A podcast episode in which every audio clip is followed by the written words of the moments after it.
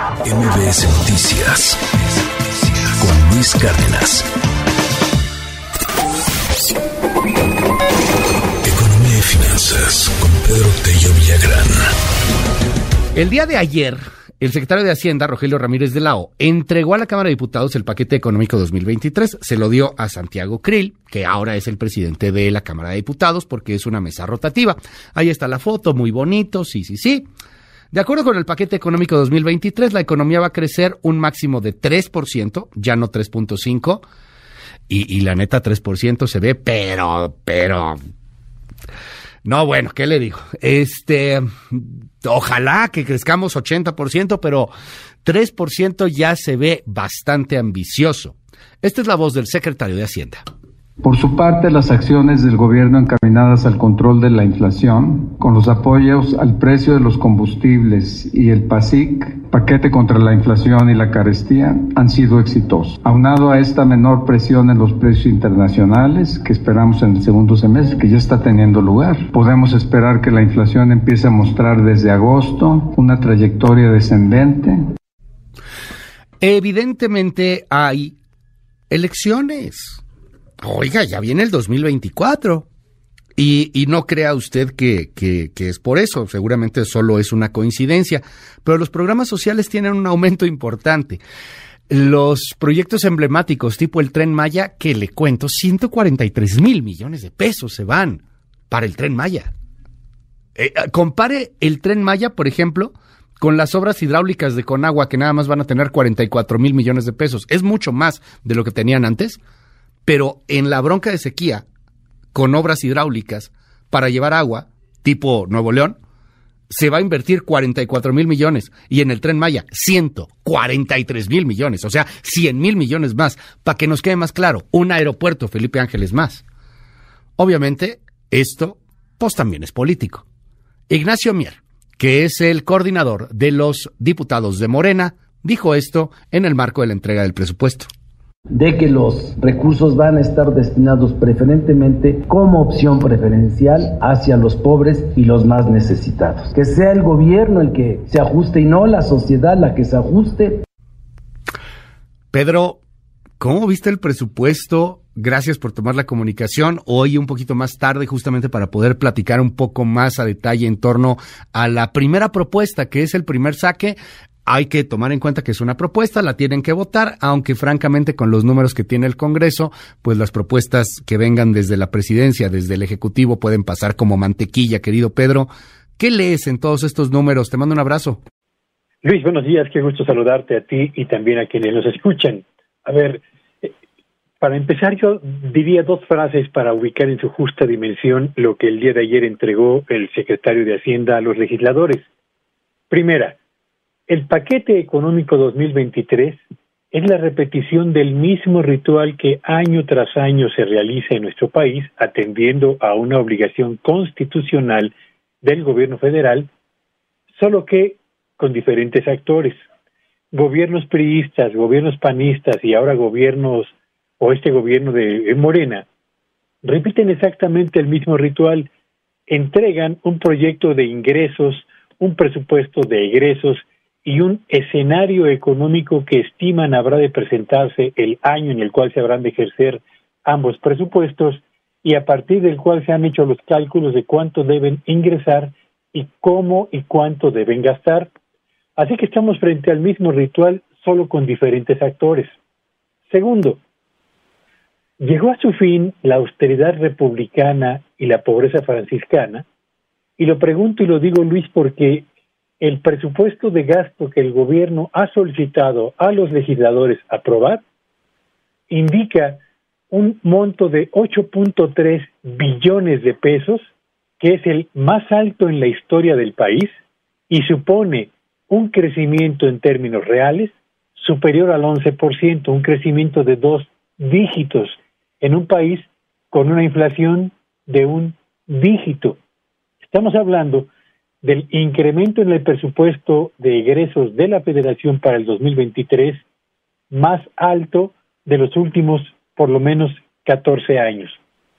Y entrando al detalle, vale la pena destacar tres cosas, Luis. Se trata de un presupuesto equilibrado responsable y realista, como lo indicó el secretario de Hacienda y Crédito Público, sí, si se cumplen los supuestos a partir de los cuales ese presupuesto fue creado. Es decir, si la economía mexicana crece 3%, lo que no va a ocurrir, si la inflación en nuestro país cierra alrededor del 3% el año próximo, lo que tampoco va a ocurrir, si el tipo de cambio se mantiene en el mismo nivel que tiene en este 2022, lo que difícilmente va a suceder, y si las tasas de interés, las nacionales y las internacionales, son menores a las que están estimando analistas privados en México y analistas privados del exterior. En otras palabras, estamos hablando del presupuesto más importante en la historia del país,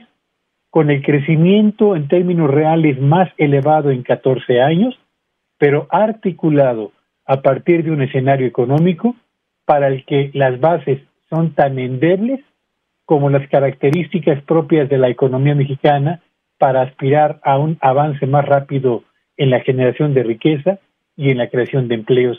Y más allá de los datos que ha señalado Luis, que me parece que son bastante interesantes de el incremento en el presupuesto al tren Maya, que es superior al 115%, vale la pena destacar que al famoso tren interurbano México-Toluca le van a agregar otros 7 mil millones de pesos para una obra que nos ha costado mucho, mucho más de lo que habríamos imaginado. Y para terminar, señalaría yo que al pago de pensiones y de deuda, el próximo año se va a destinar uno de cada tres, de cada tres pesos que el gobierno pide a los legisladores le autoricen para el gasto gubernamental. Oye, querido Pedro, eh, quiero preguntarte sobre esto que acabas de tocar, la deuda. Hoy veo en el Reforma, por ejemplo, que ya se está contemplando la deuda, pero vienen estos tecnicismos que la verdad de pronto no, no entendemos, no nos, no nos caben, no nos caen muy bien. Eh, de, ¿De qué se trata? O sea, están, están proponiendo un aumento en el techo de deuda? O sea, si están proponiendo endeudarse, que nos endeudemos para pues, poder tener más recursos y destinarlo a programas sociales, al tren Maya, etcétera?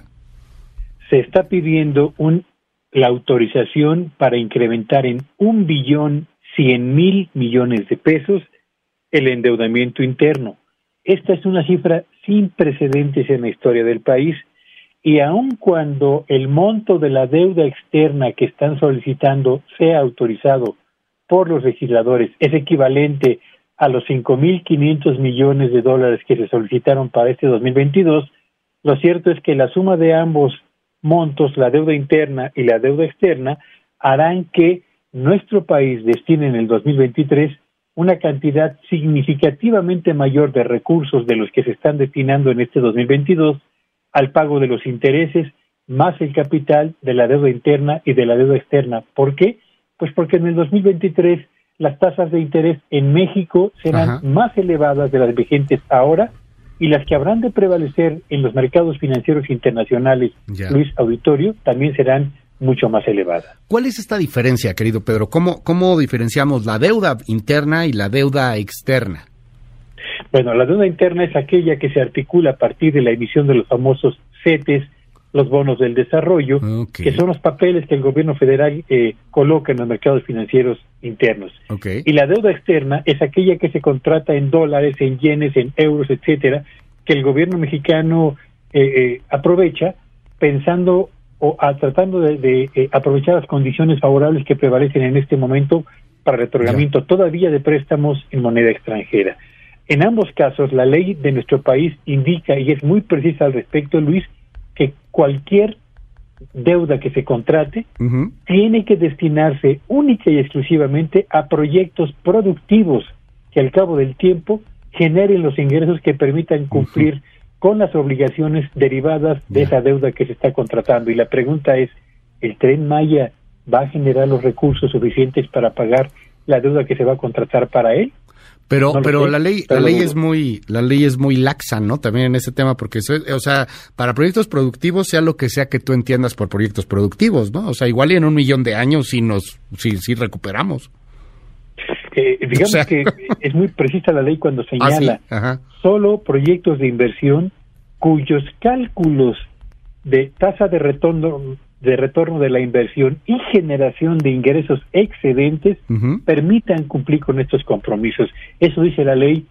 El problema es que el gobierno que nos endeuda ahora no será el gobierno que tendrá que demostrar en unos años más si efectivamente sus proyectos de inversión eran rentables como para poder pagar esa deuda que va a incrementarse claro. en el 2022 y en el 2023, Eh, porque a final de cuentas es lo que es, es, la proyección que puede llegar a tener el gobierno que tenga la deuda, aunque ya sea otro gobierno el que la va a tener que, que estar sufragando y, y pagando. Eh, para que nos quede súper ultra claro en este asunto de la deuda, querido Pedro, la narrativa oficial es no hemos contraído nuevas deudas, no habrá más deudas, no nos endeudaremos. La deuda externa es tan de Vox Populi, la deuda externa está tanto en el colectivo y en el imaginario mexicano, Pedro, que, que bueno, pues cuando el presidente o alguien en la 4T dice que ya no hay más endeudamiento, pues pareciera que, que, que las cosas están, están marchando de otra manera. Le echan la culpa a la inflación, le echan la culpa al tipo de cambio. No, sí hay un endeudamiento, sí puede venir un endeudamiento eh, de, nos dices, hasta más de un billón de pesos. Eh, sí, en efecto. A ver, seamos claros, Luis. Y, y quiero ser muy preciso. No hay gobierno sí. de este país, priista, panista o, o de Morena, que haya dejado pasar un solo año sin aumentar la deuda interna o la deuda externa. La deuda interna ha aumentado y va a aumentar en el 2023. Segundo, a pesar de que tenemos incrementos en la deuda interna y en la deuda externa, y quiero también ser muy preciso aquí, el peso que tiene la deuda en México en comparación con lo que producimos anualmente de riqueza o el valor total de la producción de bienes y servicios sigue siendo muy manejable en México en comparación con lo que ocurre con buena parte de los países del orbe. Pero, preciso, aún siendo manejable, no significa que el monto de recursos que vayamos a destinar cada año a pagar intereses más capital más comisiones sea una cantidad pequeña que bien podría utilizarse para impulsar la actividad económica de este país en proyectos realmente rentables. Mandamos un abrazo y te seguimos en tu red. Sígueme en Twitter en arroba Petello Villagrán y que tengan un espléndido fin de semana. MBS Noticias con Luis Cárdenas.